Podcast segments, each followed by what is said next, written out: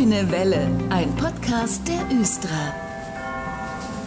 Und heute in dieser grünen Welle, da sprechen wir über das Thema Ausbildung, und zwar die technische Ausbildung, denn bei der Östra gibt es ja ganz unterschiedliche Ausbildungsberufe für ganz viele verschiedene Möglichkeiten. Wir beschränken uns heute mal hier auf den Bereich Technik und da ist heute bei mir Martin Assmann, der technische Ausbilder bei der Östra. Hallo, Herr Assmann. Hallo. Herr Assmann, welche Berufe werden eigentlich gerade ausgebildet und wie viele Azubis gibt es momentan? Insgesamt ähm, gibt es zurzeit 112 Azubis, also über alle vier Ausbildungsjahre. Mhm. Und im technischen Bereich haben wir den Elektroniker für Betriebstechnik. Da wurden dies Jahr vier Leute eingestellt, den Mechatroniker mit zehn Azubis und äh, zwei Kfz-Mechatroniker wurden eingestellt. Die sind also auch schon fleißig jetzt auf dem Betriebshof unterwegs, haben Sie mir erzählt. Die, für die beginnt nun der Ernst des Lebens.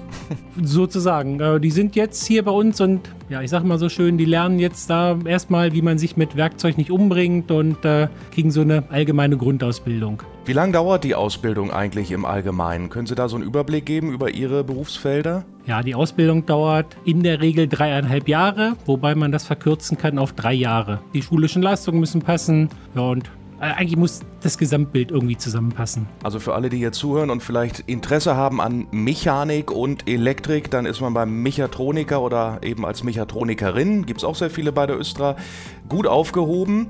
Oder zum Beispiel Elektroniker im Bereich Betriebstechnik äh, gibt es ja auch, also verschiedene Möglichkeiten. Wie wird das eigentlich so bezahlt? Kann man das eigentlich sagen? Also das ist ja auch ein wichtiger Punkt für viele. Ich finde, das ist einer mit der wichtigsten Punkte, weil wir arbeiten, glaube ich, alle nicht für umsonst. Mhm. Und im ersten Ausbildungsjahr verdient man tatsächlich schon Anfang an die 1000 Euro bis hin im vierten Ausbildungsjahr, wo man 1200 Euro bekommt. Also es ist schon, finde ich, ganz ordentlich, was man da bekommt. Herr Assmann, wenn ich jetzt eine Ausbildung ergattern konnte bei der Östra für vielleicht schon fürs kommende Jahr 2022, auf was kann ich mich da eigentlich vorbereiten? Wie startet bei Ihnen die Ausbildung? Wie wird man daran geführt? Ich würde es so beschreiben, man braucht sich auf nichts vorzubereiten, weil das ist ja unser Job, was wir hier machen es ist schön, wenn man am ersten Tag pünktlich ist, das ist schon mal viel wert. Ja, die ersten Tage sind klassisch, wie es in großen Unternehmen ist, mit Einführungstagen. Es werden allgemeine Verhaltensregeln erklärt. Ähm, wir stellen uns vor, der Vorstand stellt sich vor, der Betriebsrat stellt sich vor und so weiter. Also im Prinzip eine große Kennenlernrunde. Und das meiste passiert wahrscheinlich dann ja auch im, im Alltag, wenn es losgeht. Man lernt die Kollegen, Kolleginnen kennen und so weiter. Und dann läuft es ja eigentlich von alleine los. Und äh, mal so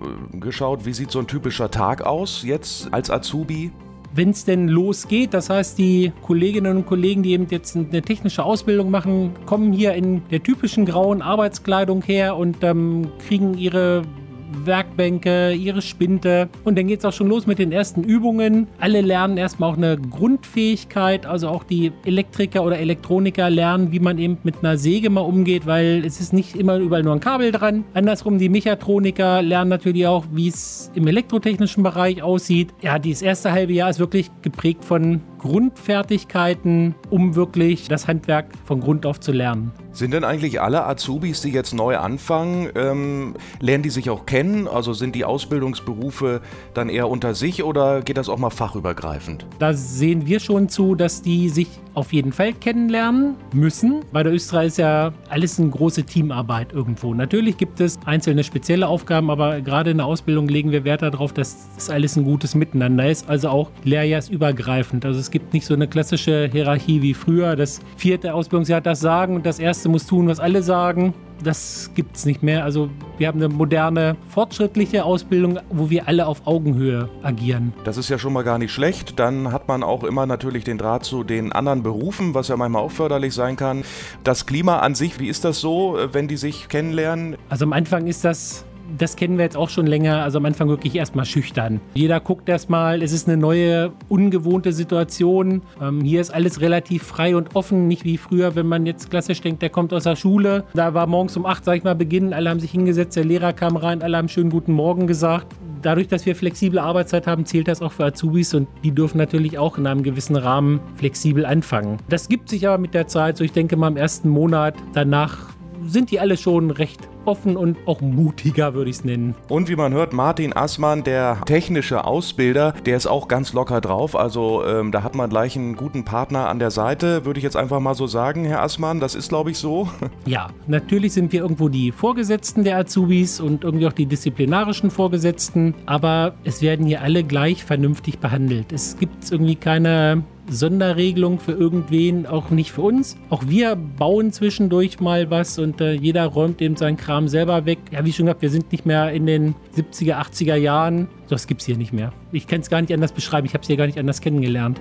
Die Ausbildungswerkstatt. Was passiert da eigentlich? Da muss ja jeder Azubi äh, hin. Das stimmt. Gerade am Anfang bis zur Teil 1 Prüfung. Die technischen Berufe haben eine sogenannte gestreckte Abschlussprüfung, also aus Teil 1 Teil 2. Und bis zu dieser Prüfung bleiben die Jungs und Mädchen hier bei uns in der Werkstatt und äh, werden auf immer schwierigere Aufgaben herangeführt. Ähm, von ganz einfachen Sachen eben bis hin, ich nenne es einfach mal selbstständiges Denken und Handeln, was wir bei uns auch ganz groß schreiben, ja, dass sie eben vernünftig schon ihre Teil 1 Abschlussprüfung machen können. Und wie wird die Leistung der Azubis beurteilt? Ist sicherlich immer so, so eine Gratwanderung, kann ich mir da vorstellen, nicht so? Wenn man da vorsitzt und sagt, ja, wie soll ich das jetzt hier werten, oder? Ja, ist das Kunst oder kann das weg? Nein, definitiv ähm, werden die Leistungen natürlich oder was die Anforderungen, die wir machen, auch irgendwie immer schwieriger. Aber am Anfang gibt es eben kleine Übungen, die wir auch bewerten. Am Anfang noch nicht so streng, weil viele ja wirklich noch gar oder wenig technische Erfahrung haben, vielleicht mal aus dem Werkunterricht. Das ist aber überhaupt nicht schlimm, weil das ist ja unser Job. Wir sind da, um es denen eben beizubringen. Und ja, die Aufgaben werden irgendwann komplexer und äh,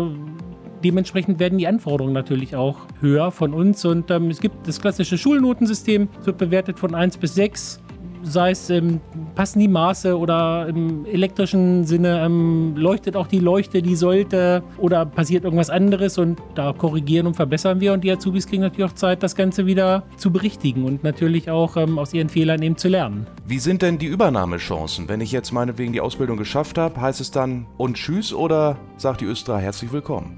Auf gar keinen Fall und tschüss. Wir freuen uns über jeden, der gerne bleiben möchte. Es wird natürlich hier keiner gezwungen. Jeder, der jetzt oder 22 eingestellt wird, für den ist schon eine Stelle vorgesehen, weil wir bedarfsgerecht ja, suchen und einstellen. Das heißt, man weiß schon genau, wer in dreieinhalb, drei Jahren hier das Unternehmen verlässt, eben in Rente geht und da ist der Nachfolger oder Nachfolgerin dementsprechend schon für geplant. Und jetzt möchte ich nochmal wissen, wenn da jetzt Menschen zuhören und sagen, ja, da hätte ich jetzt Bock drauf, da will ich mich bewerben, was sind die Anforderungen? Ich weiß, im, im Werkunterricht früher musste man irgendwann immer mal so eine Glühbirne zum Leuchten bringen.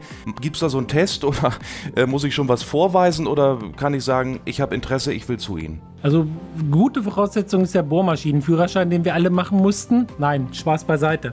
Tatsächlich, ähm, ich habe ihn immer noch äh, aus dem Werkunterricht. Echt? Ja. Okay, das ist ja, das ist schon mal eine gute Voraussetzung. Nein, für die technischen Berufe zählt ein guter Realschulabschluss und natürlich sollten die sogenannten naturwissenschaftlichen Fächer, also sprich Mathe, Physik, Englischkenntnisse sollten auch gut sein und natürlich auch ein gesundes Interesse an Technik. PC-Kenntnisse wünschenswert, aber bringen wir hier aber auch bei ja, Teamfähigkeit, weil bei uns Teamplay ganz groß geschrieben wird. Alles andere ist unser Job, das beizubringen. Also es muss hier keiner kommen und sagen, ich kann das alles schon, herzlichen Glückwunsch, dann bist du bei uns aber so ein bisschen verkehrt, weil dann wird es schnell langweilig. Ja, und es gibt viele engagierte junge Menschen, die äh, richtig Bock drauf haben, aber vielleicht war das letzte Zeugnis nicht so gut. Das ist ja dann immer manchmal so ein bei vielen K.O.-Kriterium, dass sie gar nicht erst anfragen bei Ihnen. Ist das so, dass Sie nur aufs Zeugnis gucken oder gucken Sie auch schon mal über den Tellerrand? Wir gucken definitiv über den Tellerrand, weil nicht jedem ist es der theoretische Teil gegeben und wir suchen ja ganz klar auch den Handwerker. Ganz wichtig sind die sogenannten für uns unentschuldigten Fehltage. Die sollten bei Null sein,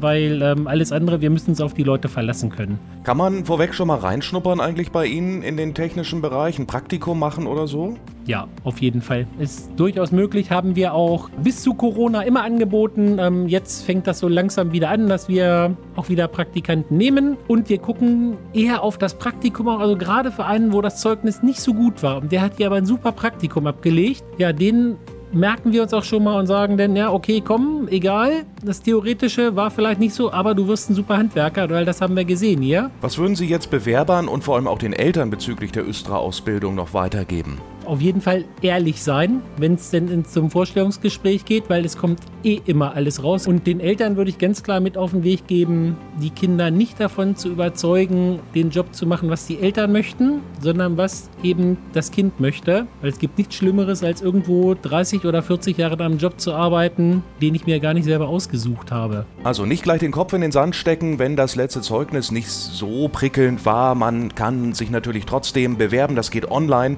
auf östra.de-karriere. Da gibt es so einen Button, da klickt man rauf und dann kann man das alles hochladen oder auch eben, wie gesagt, online wegschicken und dann unbedingt jetzt bewerben fürs kommende Jahr 2022. Martin Assmann, der technische Ausbilder, der hat noch äh, einige Stellen zu besetzen. Wir können da noch mal ganz kurz nachfragen, welche waren das jetzt noch zum Schluss? Ja, wir suchen immer Mechatroniker, Elektroniker und Kfz-Mechatroniker, sei es männlich, weiblich, divers. Danke für die Infos, Martin Assmann, heute hier in dieser Sendung. Ja, gerne, jederzeit wieder. Und ich bin Dennis Pumm und bedanke mich fürs Zuhören. Die nächste Ausgabe gibt's in zwei Wochen. Tschüss. Das war der Grüne Welle Podcast. Fragen und Anregungen an podcast.östra.de. Vielen Dank fürs Zuhören und gute Fahrt.